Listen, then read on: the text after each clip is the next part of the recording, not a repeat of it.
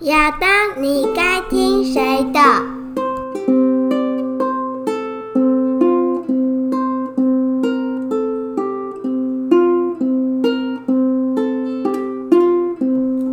嗨，大家好，我是老狗。嗨，大家好，我是 Ruth。哎，露丝啊，我们本来是说这礼拜想要聊聊看一些儿少性教育的一些议题，是可是因为这礼拜立法院通过一个很重要的法律，我想让我们来聊聊这个法律。好啊，你怎么不问我是什么法律？嗯，因为我我有看到新闻，什么新闻？就我们之前上前几集有讲过的嘛，陪审跟参审制啊，对，那我们这个礼拜立法院通过一个叫《国民法官法》的，是那就确定在一百一十二年之后，我们台湾就要采行参审制。是那我帮大家复习一下，参审制它就是呃六个国民法官对跟三个职业法官一起来审判，是一起决定这个被告是有罪或无罪，对那一起来决定这个被告要判多久的刑度。嗯哼，那刑度的应该说有罪的门槛是三分之二以上的人，是好就是可能国民法官加职业法官有三分之二以上的人觉得这个被告是有罪的，那就判有罪。那如果是要判刑度的话呢，它有分两种情形。嗯，就是我们国民法官有规定死刑。嗯，死刑的话呢，就是要三分之二以上都同意才能判死刑。嗯，那如果是一般刑度呢，就是二分之一就可以了。哦，对，那露丝，你知道怎样的人可以当国民法官吗？嗯，满二十三岁以上，哦，你有看到新闻？对我只知道这个，呃，它基本上就是你满二十三岁以上，然后你在这个法院的辖区居住满四个月以上，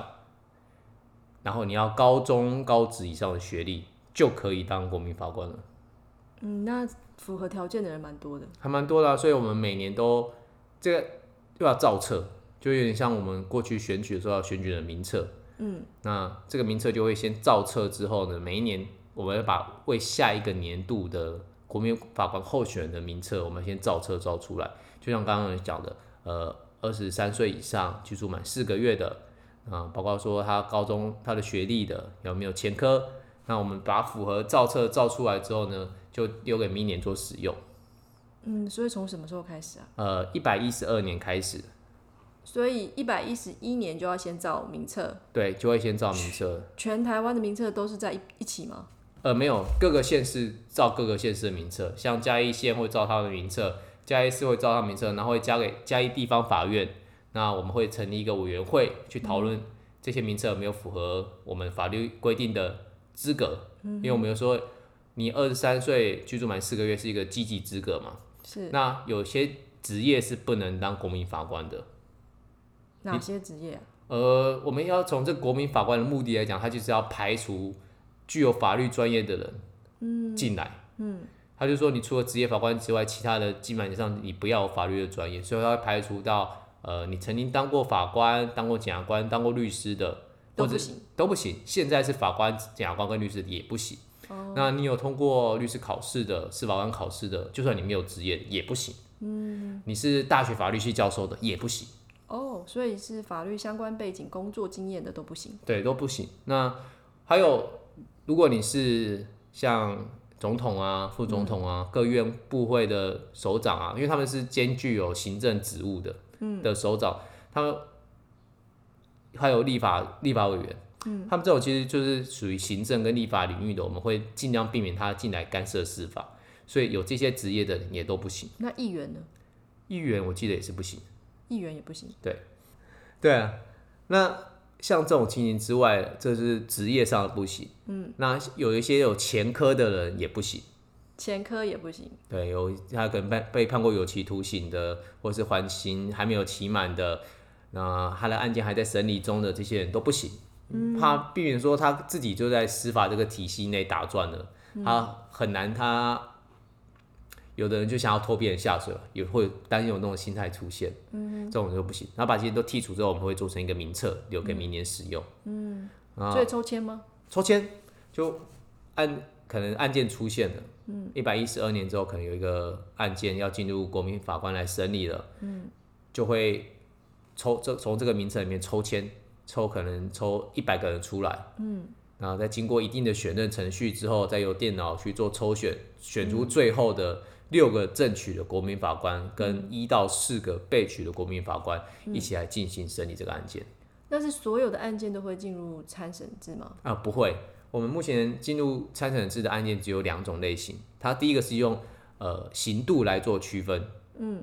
最轻本刑是十年以上有期徒刑的重罪，嗯，会进入参审，这是第一种类型。第二种类型是你故意犯罪导致有一种死亡结果发生的，嗯，它也会进入参审案件。那我们这次国民法官法施行之后，我们是采两个阶段的逐渐实行。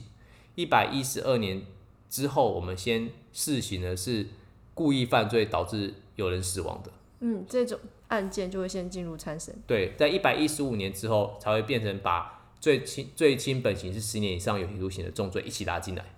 哦，所以一百一十五年之后，参审的案件类的似种类就会变多。就会再变多。啊，所谓的故意犯罪导致人死亡，最简单就是像杀人嘛，是，对，像过去的之前新闻闹得沸沸扬扬的铁路杀警案，只要类似这样的新闻，以后就会是由参审员，就是国民法官来做审理。那包括说呃故意犯罪，像杀伤害，伤害致死，嗯，这也是。那因为它立法理由里面包括的范围很大，包括像我们常常遇到的是酒驾是致死，酒驾致死也算。也算是，所以其实它范围还蛮大的。只要基本上有故意犯罪导致死亡结果的，都会进来做参审，嗯、由人民一起来做讨论。嗯、那我们刚刚不是有说会编一个名册嘛？是，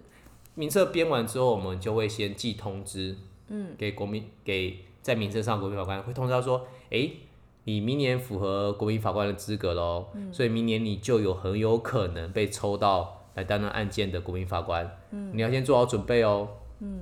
啊，如果你有不能来开庭的理由，你要先跟我们说哦，不然你没有正当理由不来当国民法官的话是有罚款的。那什么是正当理由？什么是有正当理由？你觉得如果是你会因为什么理由来请假？有小孩要照顾啊，哦，有小狗要照顾啊之类的。所以其实差不多啦。我们所谓的正当理由，包括说他会考量第一个是你的体力能否负担，精神上能否负担，跟你的生活上可否负担。嗯，因为我不知道露丝你有没有一个这样的概念？你觉得像这种国民法官审一个案件需要多久的时间？不知道哎、需要做一整天吗？一整天就可以结束了吗？如果一整天可以结束，我真的觉得是太开心的一件事情。对啊，但绝对是如不果可是能一整天，觉得好像还可以参加一下。对，绝对是不可能的。因为我们像呃前几年的时候，我有去日本，就是参参访过他们的裁判员制度。是，他们当时是一个比较简单的案件，一个强盗的案件，比较简单的、哦嗯案情相对单纯的，他们就就开了五天，五天，连续五天，那从早做到晚吗？就从白天早上九点一直到下午四点。那就等于上了一个礼拜的课哎、呃，一个礼拜课，或是你连续工作一个礼拜，就是就是在那边要做一个礼拜。哦，这还是简单的案件这，是比较简单的案件。但是通常来讲，呃，可能每个地区不一样，性质不一样。但像我们过去模拟的过程中，最快也要两天到两天半才有办法结束一个案件。那最多呢？因为我们挑的其实都已经是相对单纯的，最多我们就不知道案件会复杂到什么样的程度了。所以他没有规定说一个时间就是最长不能超过几天吗？没有，就是要连续的审理，把这个案件审理完。嗯哇，所以我们考量到这种情形下，呃，我们有几种情形是你可以去当做一种正当理由，让你不要来的。嗯、第一个是你超过七十岁以上。是，因为可能你的身体上就没有办法负担了。嗯，对，因为这是个体力蛮大的负荷。对，第二个就是我刚刚说精神上的，呃，我不知道露丝你有没有意识到，我刚刚有说会进到三人制，就是有死亡的案件，杀人案件，杀人案件或是有其他原因导致死亡的结果。对，那我们因为在法庭上，你必须要看到很多的证据资料，嗯有死亡结果证据资料就会出现相对血腥的画面，哦，像一些照片，一尸些体照，片、尸体或者是解剖的画面，嗯哼，不是每个人都可以有办法完全承受这样的东西，他可能有些精神上的状况，嗯，他可以用这个理由说，我可能没有办法那我需要数据证明吗？还是我只知道说我不想要看这个画面，我就不去？基本上会希望你出具证明，就是可能医生的一些证明是你可能有一些疾病，可能是没有办法接受这样的刺激的，如果只是单纯的不喜欢，不能当做理由。对，不能当做理由。我因为，但是我必须说，这个目前因为实务上还没有运行，最后运行出来的结果会变成这样，我们不知道。但是从立法理由来看，但他们希望大家都，因为当国民法官是人民的权利也是义务，他当然希望你你这种你不来的理由要越来越严，到越趋于严格，不然大家都不来的话，这个制度也不用玩了。对啊，确实是。对啊，那还有一个理由，就像你刚刚讲，要照顾小孩。嗯，所以其实，在得拒绝当国民法官理由，就是有其中有一个包括就是你要照护、养护亲属的工作。嗯，像你可能不只是照顾小孩，可能有的有人要照顾长辈啊长辈他那个长辈可能是卧床的。嗯，对啊，如果一下子出去那么多天是不太可能的事情。对，那像这种情形，你就会你有证明啊，可能有一些证明出来，基本上就可以请假或者是拒绝当国民法官。嗯，那除此之外是都一定要去。大部分的情形，它有一个概括的条款，就除我刚刚讲这个情形之外，它有说，你就你因为生活上、工作上跟家庭上的重大需求，嗯，你无法来当国民法官，你只要续名，基本上你也可以拒绝。所以如果你是上班的族的，你就是要请请假，然后老板也一定要准许你请假。对，现在的规定是，你是上班族的，你就是请假，请公假，嗯，那老板也一定要准，老板不能用这个理由去克扣你薪水或不准你的假。嗯，那因为我刚才有说他来开你是一整天嘛，是我们会给付相关的日费，嗯旅费，嗯，还有其他必要的费用。呃，日费其实像过去听说应该会是一天大概三千块左右，但是这个金额目前还没有确定，大概会在这个几千块之间呢、嗯，那旅费就包括你的交通费用，是那其他必要费用像是可能有的国民法官是从偏乡来的，嗯，像嘉义很大、啊，嗯，如果他可能是住在阿里山山上的，你叫他每天这样上下上下山来开庭，对他来讲是一个负担，他可能就必须要在嘉义市区住宿、住宿，那这样住宿费用也是那个法院必须要负担的。嗯餐费也是，餐费我们那边会提供，都会提供便当，不是只有午餐的便当，而是早餐跟晚餐都有吗？这我就不知道了。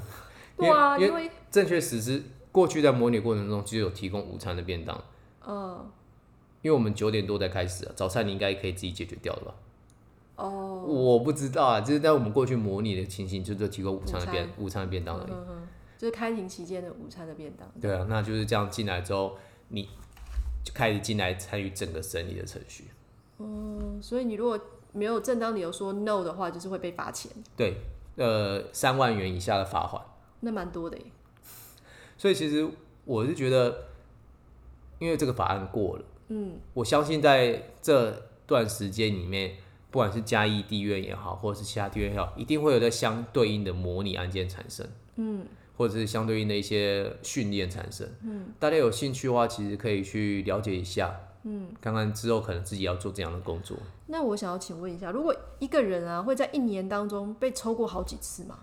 他刚刚还有一个得去确的理由，包括是你五年内有当过国民法官的，你你你可以说我已经当过了，五年内当过都可以，都可以说我不要再当了。对对对对对。哦，所以就是不会这样一直重复就对了。因为一直收到你的话，其实对你来讲也是个困扰啊。对啊，一直我也在这样请觉假得，。就是一直在请假这样。对，所以他有时候你其实你有当过的话，其实我记得是五年内，你就可以说我有当过了，那个哦这段时间可以不要再叫我了嘛。哦，了解，这样这样就扰民的程度会比较低一点。对啊，就是我可能是我的义务没有错，可是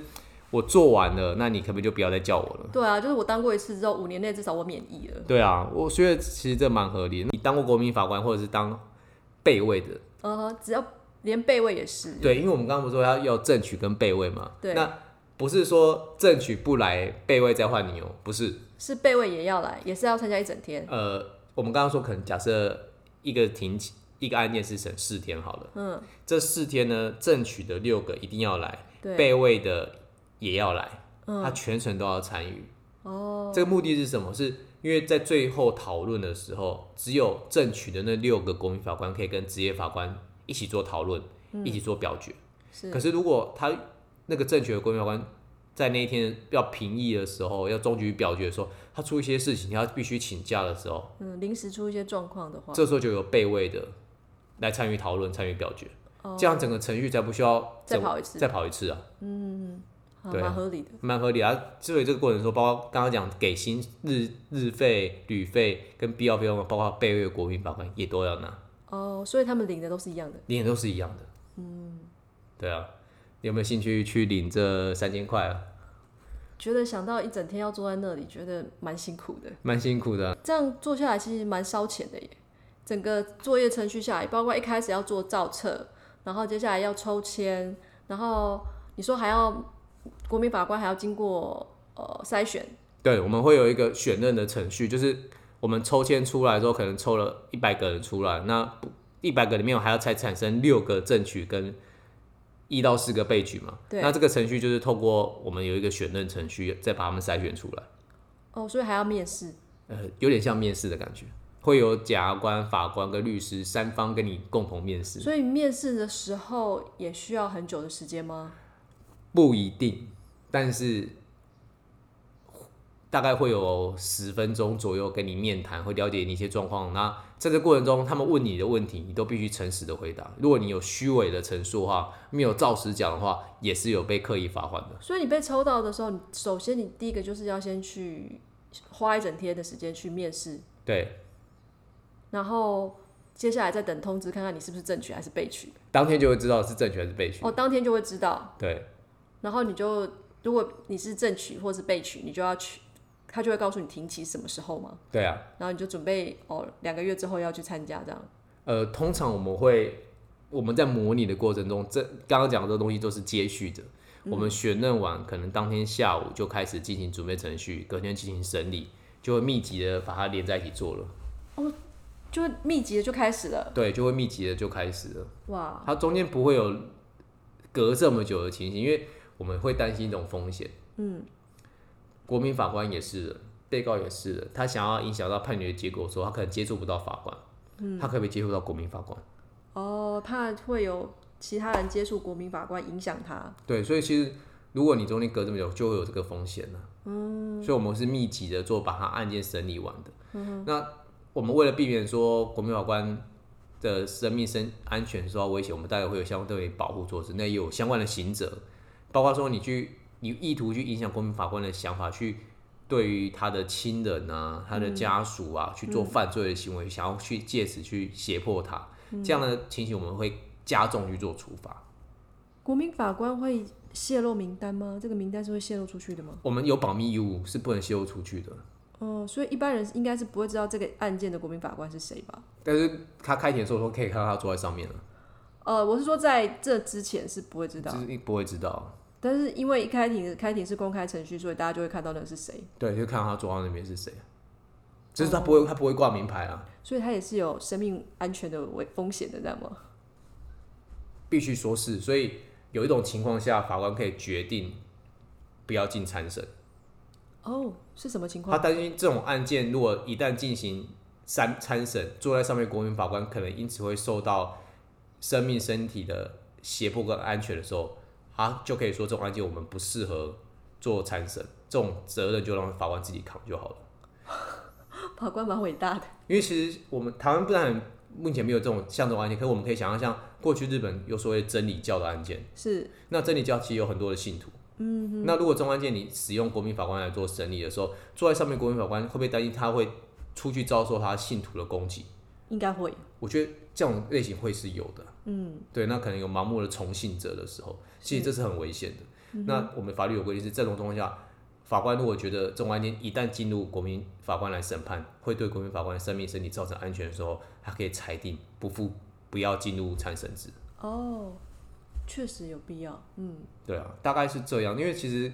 这是我觉得民众会想要知道关于这个制度面的，因为这个制度如何实施，当然是对我们法律来讲有很多其他可以讨论的空间。是可是民众应该更想知道是什么时候会轮到我当国民法官，对啊我，会审什么案件，嗯，我会拿到多少钱，我可不可以请假，对我生命会不会受到威胁？是。那还有就是，如果我假设我参加了前三天，对那我突然第四天是真的有理由不能去，你刚刚有说嘛，对不对？对，那那种理由是一定是要很重大的理由吗？还是说一样就是你前面就是有可能理由是突然出现的、啊？有可能突然出现的啊、可能中突然就是出现一些身体状况，或者家人有些事情必须由你做照顾的时候，那当然减负证明，嗯，就不可能不让你请假，因为毕竟备位制度就是为这种状况存在的啊、哦，那前三天去参加的时候的那个钱还领得到吗？他应该是照日给的，他是日费啊，哦，它是日费，所以你前三天的还是领得到对的啊你。有出席就有就就有的，哦，是这样，你比较在意钱的部分， 对不对？ 没有，因为觉得这个东西，你如果像时间耗时很长的话，有的时候十几天，这其实有一点不是每个人都可以从头，一定可以从头参加到尾啊。对啊，那你可以换个角度说，如果这里有一个十几天的案件，你可能那十几天完，你一个月就赚三万块了。那如果去面试的话，通常会被问问到什么样的问题吗？或者是呃去做筛选，它是什么样的一个筛选方法？可能会根据那个案件内容，呃，有检察官、法官或律师会设计相关的问题去询问你们。他们那个询问目的，就是说所谓选任的目的是要剔除可能对这个案件有偏见的人。哦，对，因为我们之前有说过，所有的制度会出现不公平审判的状况，其实就是审判人预先有偏见嗯，那因为国民法官他在审的案件里，他可能就看过新闻了，他可能已经有未审就先判的想法了。哦，所以先删除的是一些比较有成见的人。对，可能没有办法做公平审判的，我们可能就会在这个选择程序中，会经由讯问的内容把它剔除掉，嗯大概就了会是解这样子。但实际的状况会问什么问题，就要看每个个案，这其实不一定。嗯对，大概会是这样。嗯，我觉得今天我们可以先聊到这样，因为我觉得这个东西其实可以很多可以去聊的。对，那如果大家听完有任何的想法，其实也可以跟我们分享，或有任何的疑问可以跟我们讨论。因为其实这个制度到一百一十二年要实施，还有一段很长的时间，不管是国民或者是假官、法官，都还有一段很长的路需要走的。嗯，可以更多的讨论。对啊，那我觉得这种制度真的是要更多讨论、更多的模拟、更多的测试，其实我们才能够让它更完整。对对。那毕竟六年后，等于是一百一十二年实施完，六年后要再重新检讨这个制度，因为法案就规定六年后就是重新检讨，到底要继续走这个参审下去，还是要再修正别的路？哦，所以是六年呃，就一百一十二年起算之后六年。会再重新检讨。对，会再检讨一次。哦，所以不是说从此以后就是这样这样的制度。不是，就是实施完六年后我们会检讨一次。嗯，那如果确认是好的，没有问题的，那我们就继续下去。那当然，这过程中出入出现任何的问题，我们在检讨过程中就要讨论啊。那这个法案内容就要做修正。是，对，所以其实这个是一种，呃，必须大家全民有共识的东西啊，因为是毕竟司法的公正性、幸福度，对于我觉得国民来讲是非常重要的。嗯，对啊，在法治社会上是蛮重要这的。是一种安定力量啊。是，是，那今天就讲到这样喽，谢谢大家。谢谢。